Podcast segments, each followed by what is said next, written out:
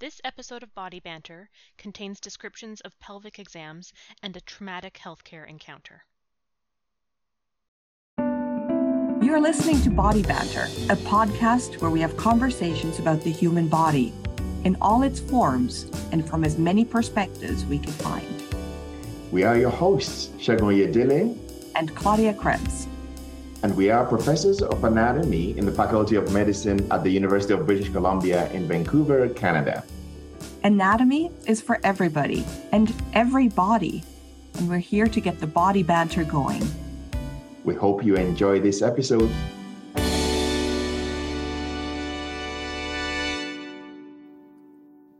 Hi, everyone, and welcome to another episode of Body Banter. My name is Claudia Krebs, joining you from the ancestral and unceded territory of the Musqueam Nation, also known as the campus of the University of British Columbia in Vancouver.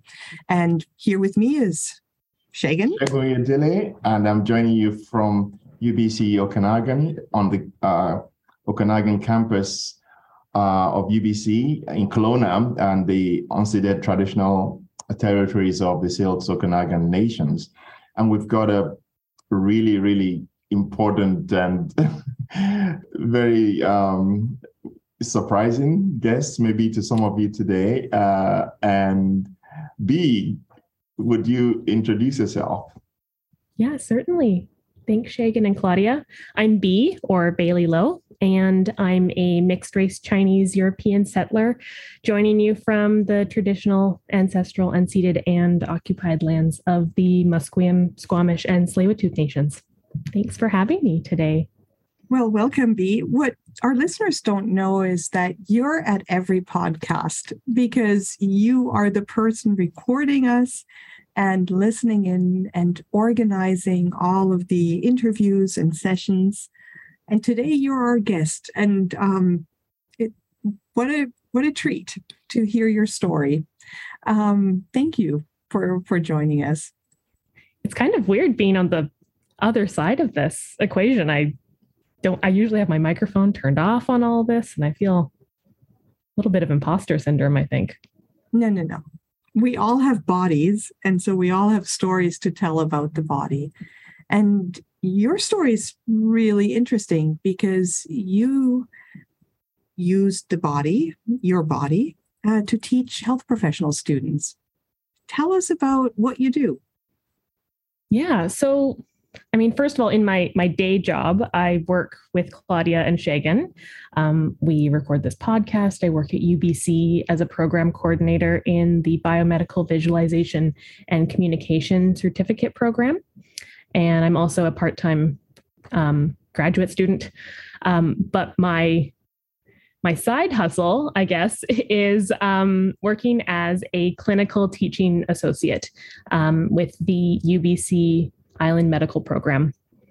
And for those of you who don't know, a clinical teaching associate is a person who teaches health profession students how to perform sensitive exams like breast exams, pelvic exams, scrotum exams, rectal exams using their own bodies.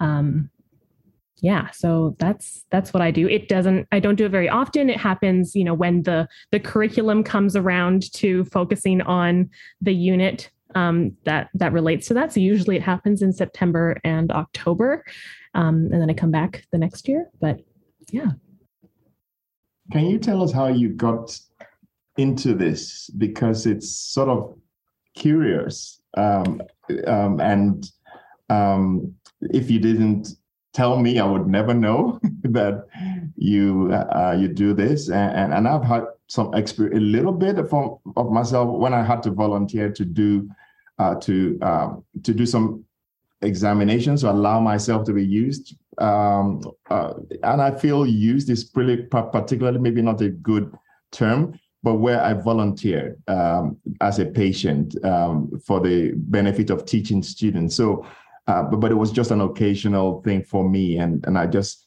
I'm curious about how you got into uh, into that um, side of things uh, for yourself. Do you want to Yeah. share? Yeah.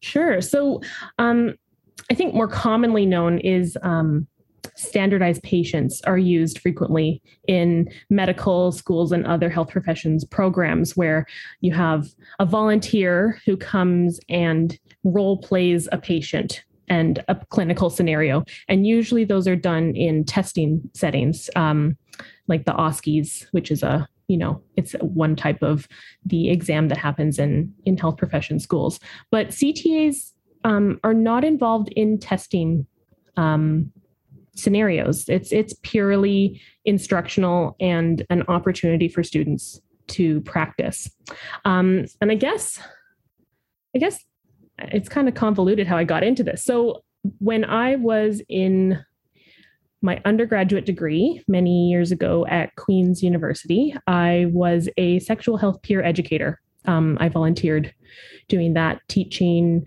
sex ed to first year students. We, you know, went to bars on Saturday nights to hand out condoms.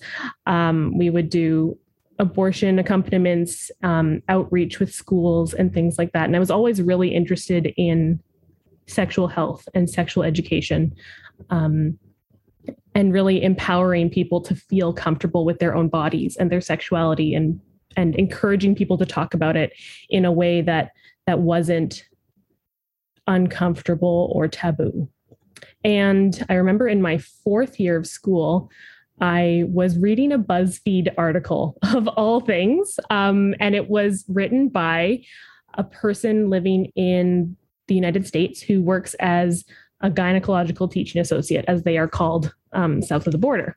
And I was absolutely fascinated by by this article. It was just their experience of. I think that the tagline on the article was "I I show people my cervix for a living," um, and I just thought it was the most interesting idea. It hadn't occurred to me that that was something that you could do.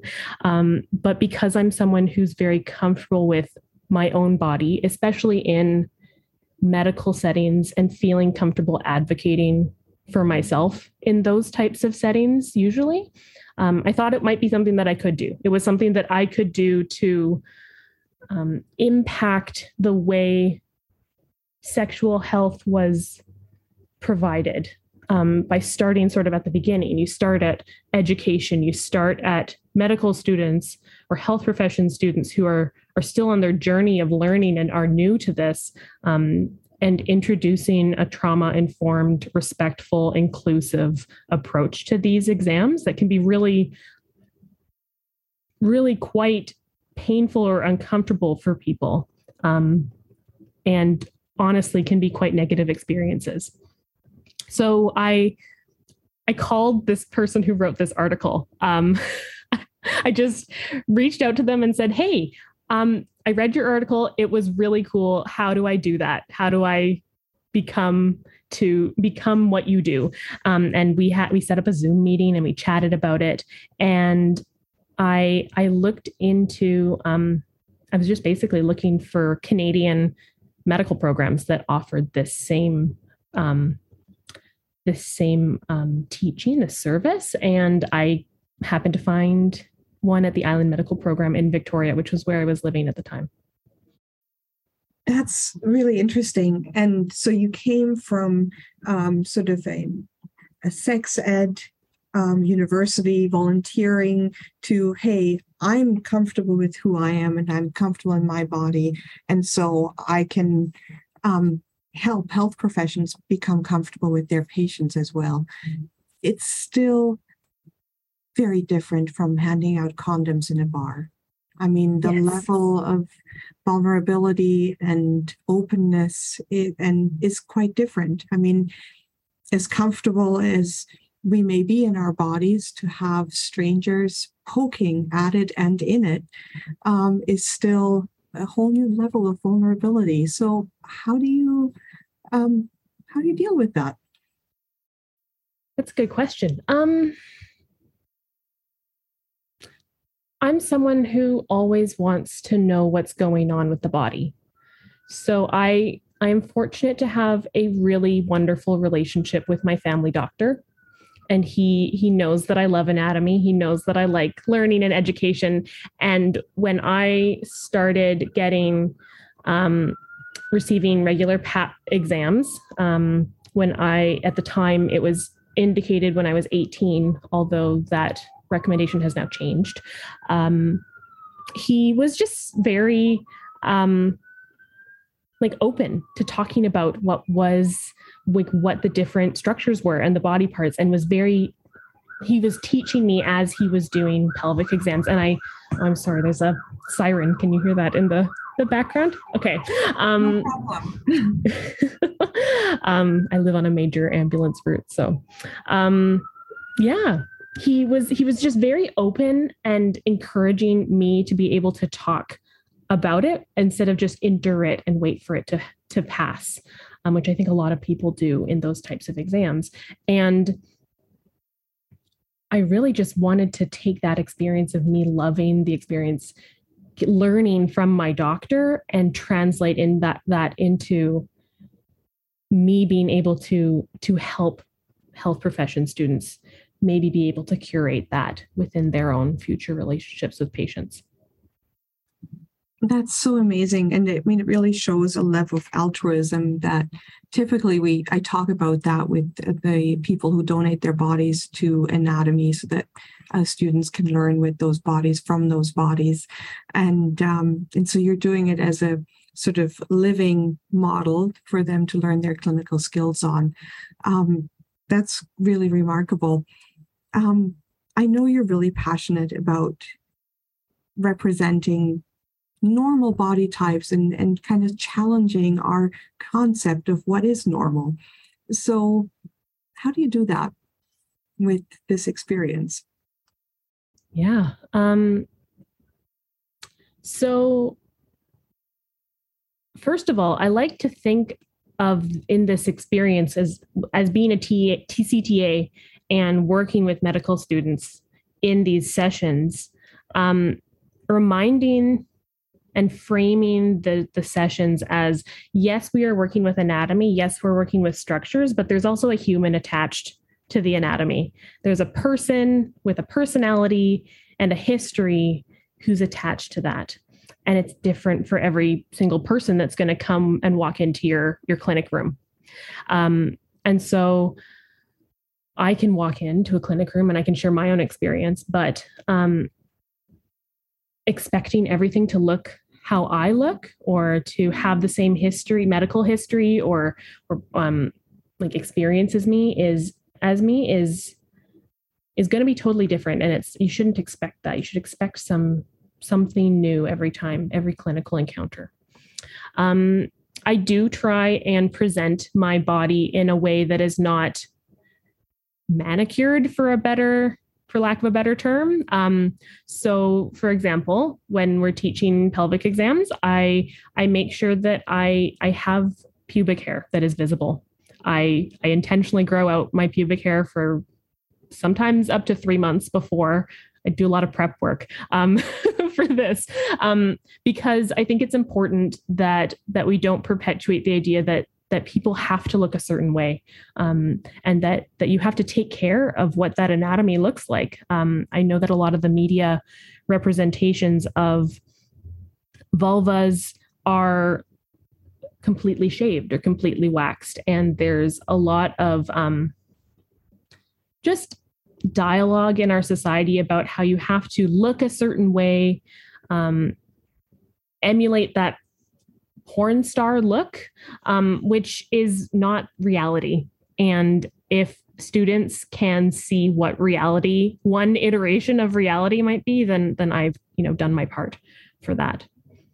So uh, thank you so much, and I can't really emphasize enough what uh, Claudia said earlier about the degree of uh, vulnerability and altruism and complete openness that uh, doing this requires. Um, if I could just briefly share my my experience that I alluded to earlier was that um, at uh, I don't know about two years ago. Um, that was just when the pandemic was starting. Uh, it was February, uh, and the students um, needed uh, someone to demonstrate their clinical reflexes. So it was just clinical reflexes So it had to be upper limb, lower limb reflexes. And so I had to come in in shorts and in a short sleeve shirt, which is not how I dress normally to, to, to work. Uh, but that was uh, what was needed on that occasion. And so the students were looking at, I mean, seeing me completely different from, you know, the normal day-to-day setting. And, uh, and so, yeah, that, you know, I was, um, the doctor was demonstrating how you would do a biceps reflex, a triceps reflex, uh, the wrist reflex, um, the uh, the ankle reflex, and so on. And and so um, I just re- reflected. I mean, in reflection, I felt that that sense of openness, vulnerability, and this was not just my immediate local class, but it was a, a, a live stream class. So across the province, um, all the students had a chance to see me quite differently that day. And it turned out that one of my reflexes was depressed, which I didn't realize uh, earlier. And so the doctor said, hmm, something is not quite right here. so, like something that would normally happen in a doctor's room, like just behind doors, just um, eventually I, I went to my doctor and it was uh, just low vitamins. And for some reason, you know, I was I had low vitamins and had to be corrected, you know, uh, with a, a course of uh, supplements. Anyway, so reflecting on that experience, I find that yeah, it. I mean, I completely respect what you know your honesty and openness and, and comfortable how you how far you're comfortable with your body, which I think is required. And I think, and I like what you said earlier about removing the taboo and removing the idealized, idealized image um, of what a body is supposed to look like and how things are supposed to go, and everything has to be perfect, and which does not reflect reality at all. And and so I guess leading on from there, my question would be, um, what has have you learned anything? Um, uh, you know, have you learned something, or you know, from this experience so far? Has anything surprised you or impressed you uh, in your work uh, in that in that uh, in this um, clinical teaching associate work so far?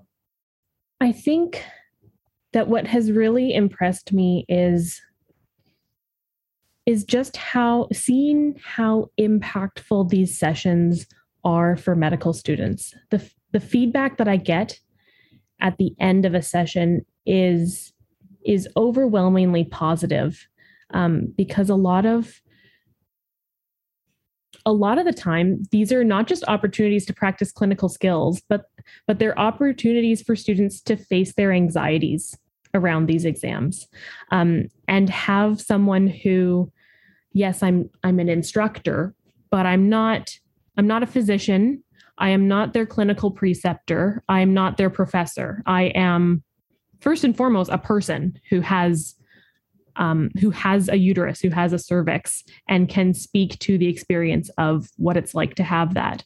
And and my job is is to guide them to become comfortable using language that that's inclusive, that is trauma informed, that that isn't full of jargon um, and without judgment really is is what's really important about these sessions is because we all know that these are they're they're coined sensitive exams for a reason not just because of the the area of the body the anatomy that that we're talking about but also um, just how much care needs to go into how clinical encounters um, happen around these areas. Um, and the way our society talks about about this perceives all of this. So so the the feedback is really positive um, and i hear students saying that they're they're more comfortable going out and actually trying this um, and and that they have learned something and had they hadn't had the opportunity to talk about